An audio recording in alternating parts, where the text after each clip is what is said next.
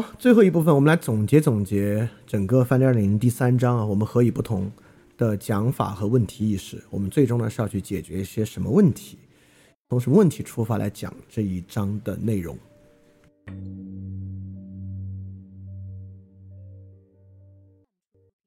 那第一个问题呢，我们不是要去了解中国传统是什么，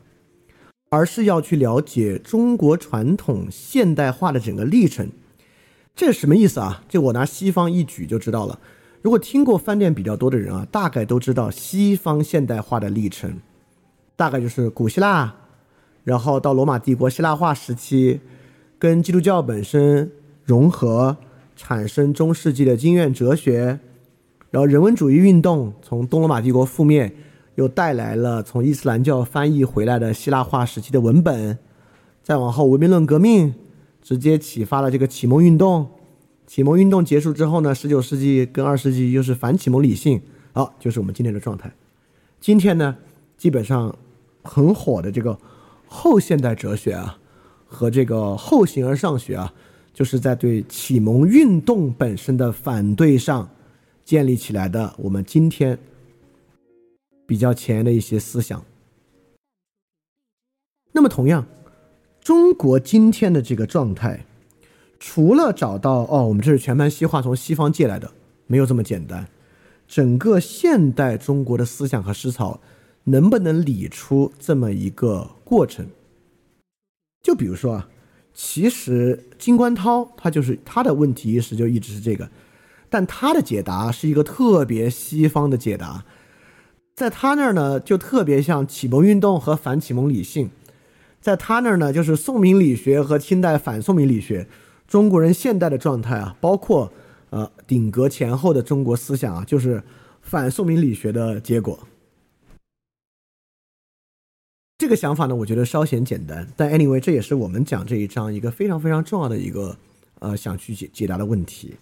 也就是说，我们找到一个很多元的线索，看能不能对于今天的状态给予一个来源于历史的解释。不是要去描述中国传统，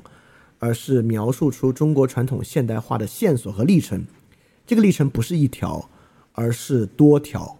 啊，所以我们绝对不会凝固在什么百代勤政啊这样的问题之上来。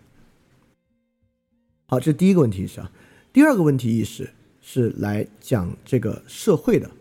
就是 society。这个社会呢，当然是一个逐渐形成的现代建制。从西方的社会构成呢，就个人主义和平民社会那个系列，其实讲的蛮好的。比如说从欧洲，呃，汉萨联盟啊，苏格兰启蒙运动啊，权力运动啊，等等等等，社会就是这样一步一步建立起来的。但中国的社会怎么建立起来呢？从宋明所谓的中国商业的传统啊，和中国城市传统，到现在，中国有没有一条社会形成的过程和路程？因为你看啊。西方，如果我们要说 protect society，这个社会该怎么被保护，就是靠这个 rights，靠权利和对于权利的重新定义与立法过程去保护。就福柯那个命题啊，必须保卫社会。这个社会怎么保卫呢？就是对于权利问题的不断重生斗争去保护。那如果有一个同样的问题？来看中国的社会如何被保护的问题，那当然就不是一个那样的过程，因为中国社会的形成，并不是从一个流动性同盟到权利法案到宪政完成的过程，那中国社会有它自己形成的过程，那这个过程也就是中国社会如何被保护的这么一点，那这个就是云石先生从中国的知识阶层与社会构成的角度。看我们能不能找到一个比较好的方式来理解和解答这个问题。因因为我会认为，在尤其在现在这个时间节点之下，这个社会该如何被保护，是一个非常非常紧迫的问题。所以希望能得到一些答案。那第三个方面的问题意识呢，是跟这个个人心灵和个人生活相关的。第一啊，我们还是说，今天是一个都是知识分子的时代，也就是我们都是有点这种士人气质的。就中国士人的良好生活是什么样的？包括中国士人，比如说最典型的孔颜之乐，在今天我们怎么去理解孔颜之乐？这个话题在今日的面貌。中国世人理解的良序社会是一种什么样的秩序？那当然与霍布斯和洛克所想象的不一样了，对吧？那中国世人良序社会是什么样的？以及这个东西，我们能不能找到今天这种良好生活的一种有中国传统的理理理解方式和路径？当然啊，这些我们都会用阐释性的和多视角的方式去推进啊。这里面没有任何一个问题，我们能够理出一个中国历史之本质，给予一个单一的解释啊。在维特根斯坦之后，我们是不会相信一个单一解释的。好，这三个问题是这个呃整个范点二点零第三章的这个核心问题意识啊。第一个，我们能不能理出一个中国现代思想和这个观念的传统路径？呃，多条路径。第二个，就中国社会的形成是一个什么样的过程？呃，导致我们今天能够理解如何来保卫社会。第三个，就是中国传统世人的良好生活理解是什么样？该如何去追求的一个问题。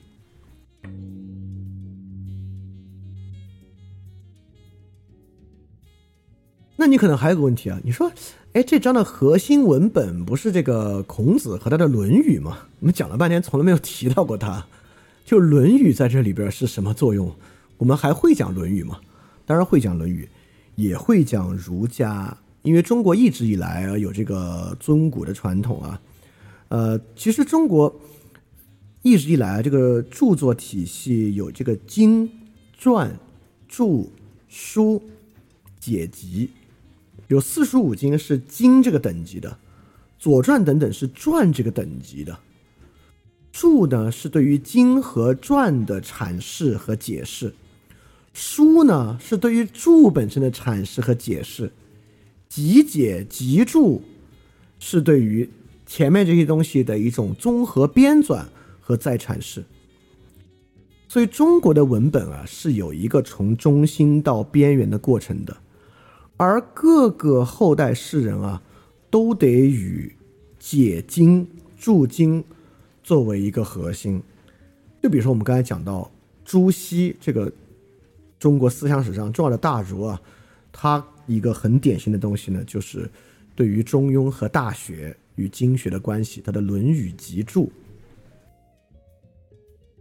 所以我这里列出了这个中国从古到今啊，有无数的这个《论语》注本啊，这个我就不细说了。反正无论如何，在形成中国思想的过程之中，对于《论语》的阐释。本身就是一个非常非常核心的东西啊，比如到近代，我们也知道，呃，章太炎、钱穆也都要写《论语》的解释啊。更近，杨照、傅佩荣算是新儒家，也要写《论语》注释啊，就是给《论语》写注啊，好像是研究中国传统的人的一个这个命题作文、必修课。就如果你是这个中国思想史上下严格中的一个人啊，你就得写一个《论语注》，《论语》的解集、集释等等的东西，你才是在这个传统中的一员。而且儒家啊，确实在中国思想史中有非常非常重要的地位。像我们之前说这个秦始皇啊，行这个法家制度；汉朝呢，道家又很兴，后来佛家又进入，魏晋玄学跟道家就很有关系啊。然后又接触了很多佛家理论。到唐王朝，这个佛家很兴盛。呃，到所以秦晖先生有个论述啊，说中国文化核心是这个法道不主，法道互补。都不是外儒内法了，那个外儒都不用了，就是法道互补。这个法道互补补了半天，儒家到底有什么作用？儒儒家为什么还值得讲？呃，儒家确实很值得讲。呃，这个与雅斯贝尔斯的轴心呃突破和这个呃，如果你不知道什么是轴心突破，你可能理解起来就有点困难了。我我也没法这么讲。但是如果你经常听翻店这个轴心突破，我们讲了无数次了。这个云石先生论天人之际啊，就讲了中国用儒家文化做轴心突破的啊，这个确实。也就是说，中国的轴心突破啊，就中国人的超越性是靠这个道德自觉主义来完成的。所以无论如何，后来不管你是法是道，呃，在这个文化中间，这个道德自觉和泛道德主义是摆脱不开的一种。之后不管是道家、法家，都是在反对这个道德自觉主义，但反对它呢，就让它本身不断的更加强化一个道德阶梯。啊，这里有个细节也也可以告诉大家啊，其实很多人认为道家在在法家啊，在在儒家之前，比如孔子不还去拜访老子嘛？老子著了《道德经》，对吧？那那那个《道德经》当然是在儒家之前，其实不是啊，就是老聃和真正写《道德经》的李耳呢，不是一个人啊。李耳是这个战国人了，孔子之后的，是假借老子之名写《道德经》的。也就是《道德经》呢，其实在儒家之后，儒家是中国真正的，呃，就就是官学啊，王官学，呃，进入到这个诸子百家的第一派，实现了中国文明的轴心突破，就是用这个道德自觉主义来实行轴心突破。之后的道家、法家、名家等等等等啊，都是在针对儒家，对他进行反对，包括墨家也是。对他进行反对，提出自己新的主张。所以儒真的如果万法归宗的话，确实在儒学，在《论语》啊，所以这个是我们绕不开的。因此我们在讲中国思想史的过程中呢，也在看不断的这些人对于《论语》和儒家的新理解、新阐释，这个是中国思想不断发展的一个核心动力。所以说，我们讲中国历史、中国思想史，呃，《论语》和孔子在里面会经常提及，非常重要。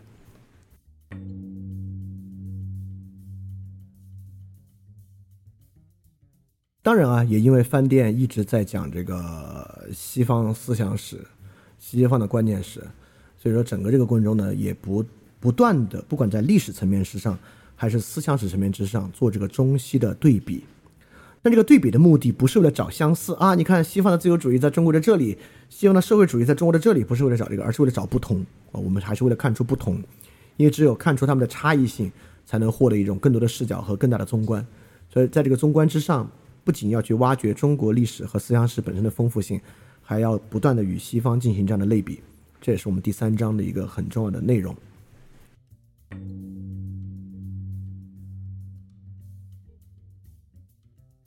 好，所以这就是我们第二次做这个历史与思想史的综观了。上一次是一四零零年到一九零零年，五百年的欧洲，这次呢，我们要来做。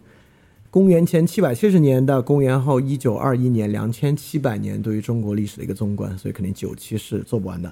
所以下一期呢，我们就直接进入，我们就看从春秋开始讲。我我我不会讲夏商周啊，我也不会讲西周，就从这个呃诸子百家的春秋时代的历史开始讲。所以下一期呢，我们就会讲很多春秋的历史事实，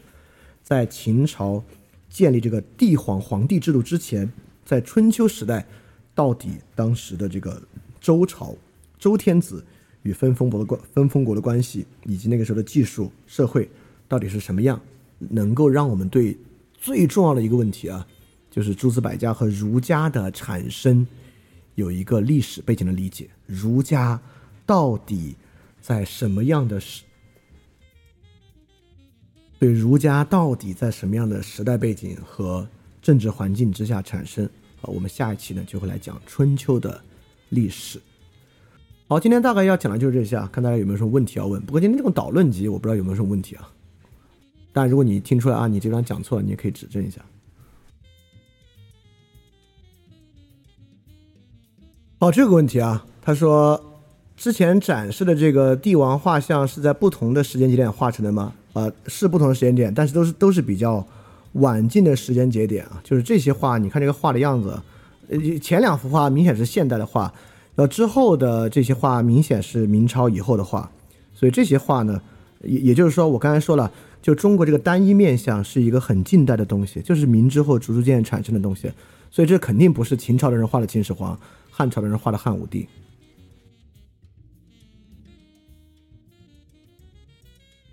好，这个问题是为什么没有把东汉放进这个大一统传统之中？因为外戚宦官，对啊，早期的外戚宦官干权，然后直到三国，就是进入三国时期，就当时的这个汉天子啊，其实已经，已经就是其实从这个董何进和宦官之后开始啊，其实已经很难再把它放进这个传统之中啊。再再加上后来进入三国时代，就更难把它放进这个大一统传统之中了。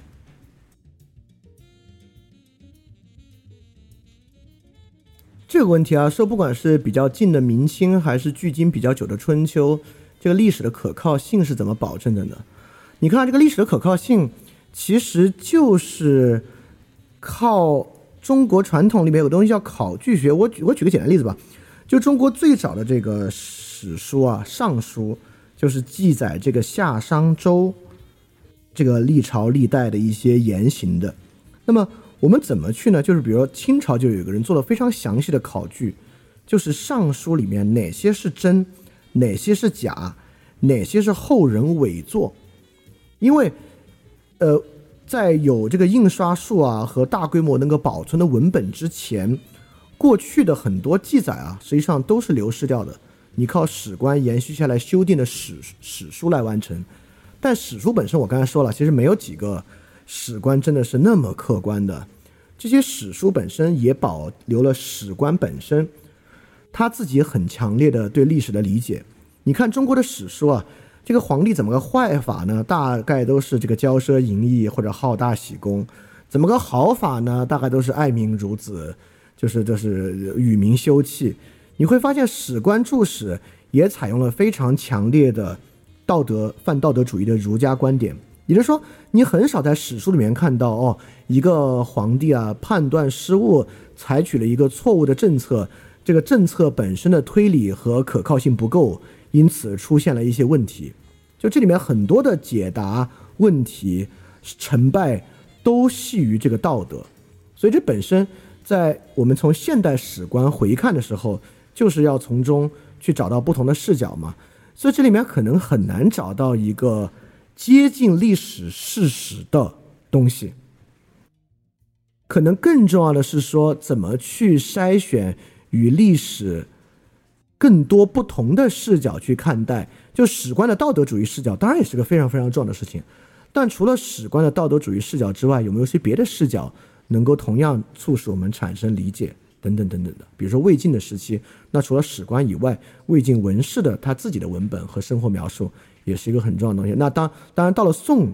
之后，就开始出现了一些呃民间更多的记载和更多的文本被保留下来，导致我们能够做社会史研究了。像万历史，就就是黄仁宇的那些书籍啊，这样的研究就是可能了。这个问题啊，说这个文我我的 keynote 里面写啊，要通过历史的不同之途找到不同的解释。然后他问的呃，这个同学问，既然中国历史一脉相承。这个历史之图不应该有连续性吗？我刚才不就是用了很多例子来说，这个一脉相承的单一面相是个过于简单的东西，它不是一个一脉相承的东西吗？刚才说的不就是要打破这个一脉相承、前后相继、互相替代的关系吗？啊，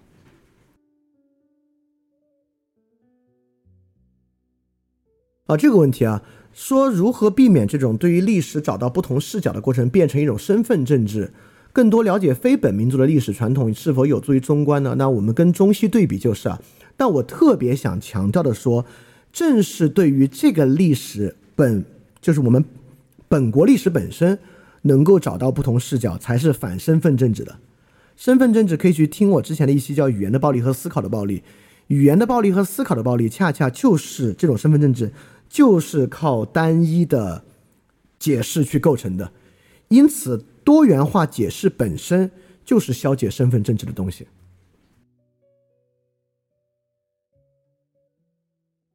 你看，其实有很多同学在提到客观认识，比如说这个同学问啊，就像上海十二区那样的理解，再怎么多的面相，都很可能是独断的思考。所以无论怎么理解，都是一个工具。怎么才能产生客观认识呢？啊，首先还是，呃。阐释学的思路没有客观的认识，从我我中之间我引马克思韦伯就是想说，我们的方法是这种阐释社会学、阐释历史学、阐释社会学、阐释历史学，将里面任何一个东西都当做 ideal type 一种理念型去看待，理念型不是客观事实，没有洗去理念理解的客观事实，因此，怎么去看到底什么东西是独断的？到底什么东西的阐释力较强呢？就是要用它去在历史中找到别的视角与它碰撞，看他们彼此之间的包含关系或者它的验证关系，能够更好被验证的，不容易找到很多反例的，就是更具有阐释力的。而比如上海十二区的思维，你可能很容易找到，根本根本就不是那么回事儿，对吧？因此有一些很简单的独断是很容易找到反例的。因此，从来没有客观认识，只有更具有阐释力的和更少阐释力的，啊，这个关于客观认识这点啊，我我但我觉得大家真的可以去把，就是第二章，呃，你至少把第二章的总结三期吧，因为我知道重新听第二章很难讲啊，你把总结的三期可以去好好读一读的话，我觉得对于实用主义哲学、呃阐释学会产生更多的理解的。好，这个问题挺有意思啊。说这个历史是主流脉络，更多人并没有在脉络上。是的，中国的大传统，尤其中国这种大传统历史啊，这个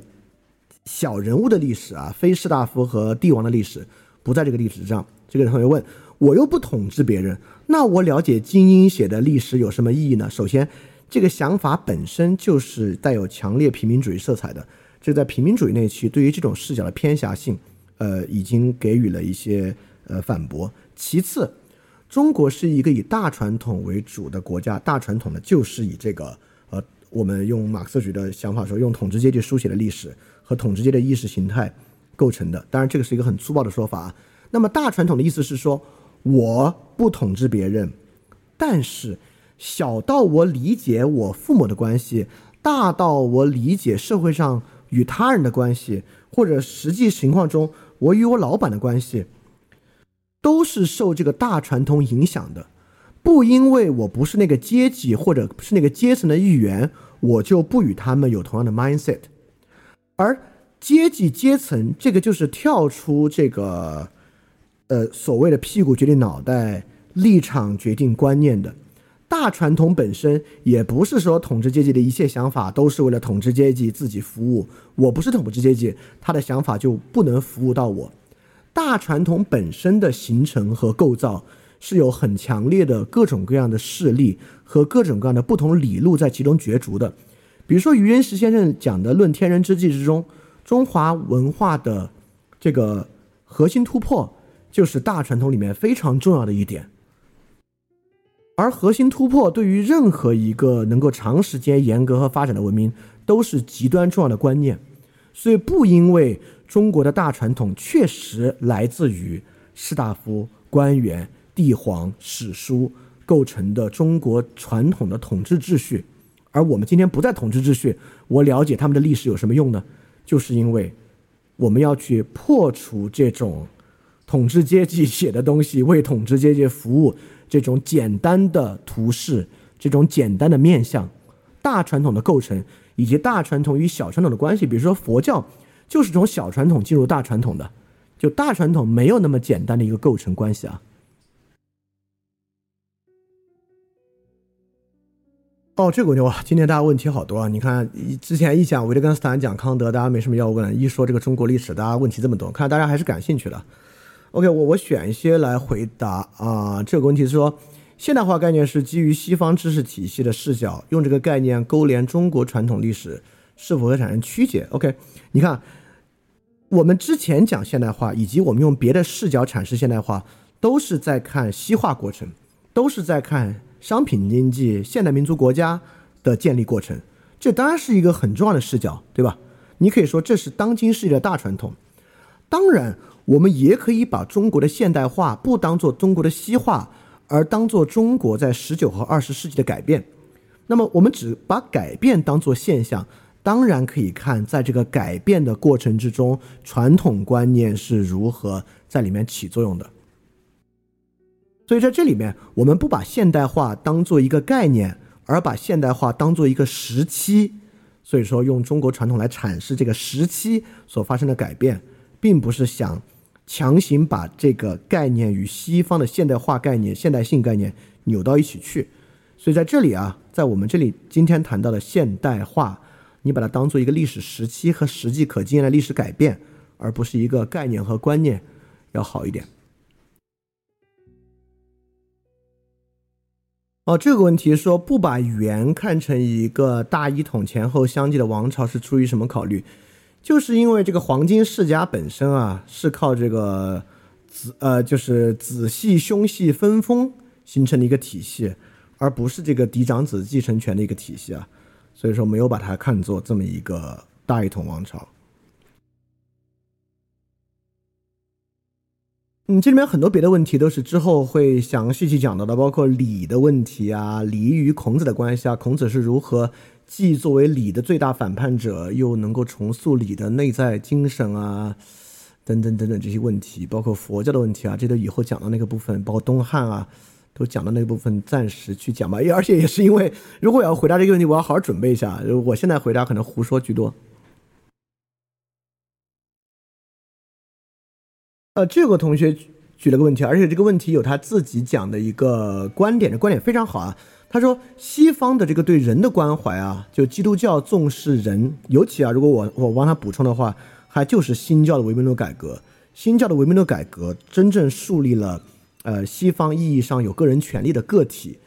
这里说中国也有人本主义思想，像佛教就是名贵呃，不是什么什么佛教，儒家有名贵君亲啊，但是它更偏秩序性，对它确实，他根本没有关注某个具体的人的权利，他讲的是某种整体的社会秩序。所以说啊，这个同学在问，在今天被现代性所苦的时候，我们能够怎么样从中国传统挖掘出尊重人本身多样性和价值选择的资源呢？好，我就得说啊。中国传统里面没有西方权力本位的人的关怀是没有的，因此从中国传统找到这样一个资源，我真的觉得很难找到。很多我也我也看到好多人找啊，我都觉得有点生拉硬拽。但有另外一个，为什么我刚刚在里面会提到第三个重要的关怀，就是中国世人的良好生活。也就是孔颜之乐啊，世人理解的社会秩序啊，和世人本身的精神生活和良好生活。所以说，在这个地方，我就认为，我既然有一个论断啊，说今天都是知识分子的时代，因为互联网和教育普及、教育普及的原因。所以说，如果从中国思想传统里面能够找到能够支撑人本身就是个体本身多样性和价值选择的，我认为就不是西方那种平等观，而是来自于中国世人。对偏内在化的良好生活的诉求，当然，今天我就先说内在化吧，因为我们在维特根斯坦那章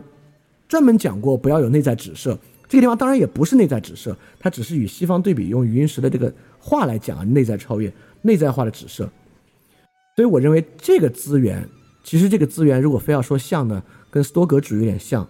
就是它是一种有点更偏斯多格主义的思想资源来。解决一个相对个体的问题。当然，它跟斯多格主义非常不一样的一点，就是中国这个世人啊，还是有特别特别强烈的现实情怀和对于现实秩序的关系，因此它是高度经验主义、高度跟生活接壤的。它并不像斯多格主义是一个比较偏沉思和内在理解德性选择的这么一个指向，所以它跟斯多格主义在这方面又不像。在这方面，它又很入世，所以我觉得它是，呃，也是很，正是因为它的入世特征啊，是一个很值得探索的一点。好，呃，今天这些问题我们就先这个回答到这儿啊，啊，OK，OK，那我们下期再见。因为本来我们是应该连着两周的，但下周如果不出意外的话，应该会去就之前那个做事的人写到的那个。陕西朝阳村，入到汉中地带啊，去看看那个村子。所以说下周可能没有，我们下下周吧。到二十七号，我们来讲春秋这一期。好，那我们今天的节目就到这里啊啊！希望大家能够继续关注《翻店二点零》第三章的相关内容，也希望能跟大家继续在群里面探讨这个问题。好，我们下期节目再见，大家记得敢于相信。非常感谢你收听本节目。如果希望每周一加入微信群，跟我们一起学习，提出问题，看到每次分享的 keynote，可以微信添加“想借 Joy Share”，想借的拼音 X I N G J I E Joyshare j o y s h a r e，并说牛津通识读本，就可以被我们拉入群中，每周一起学习了。欢迎你来。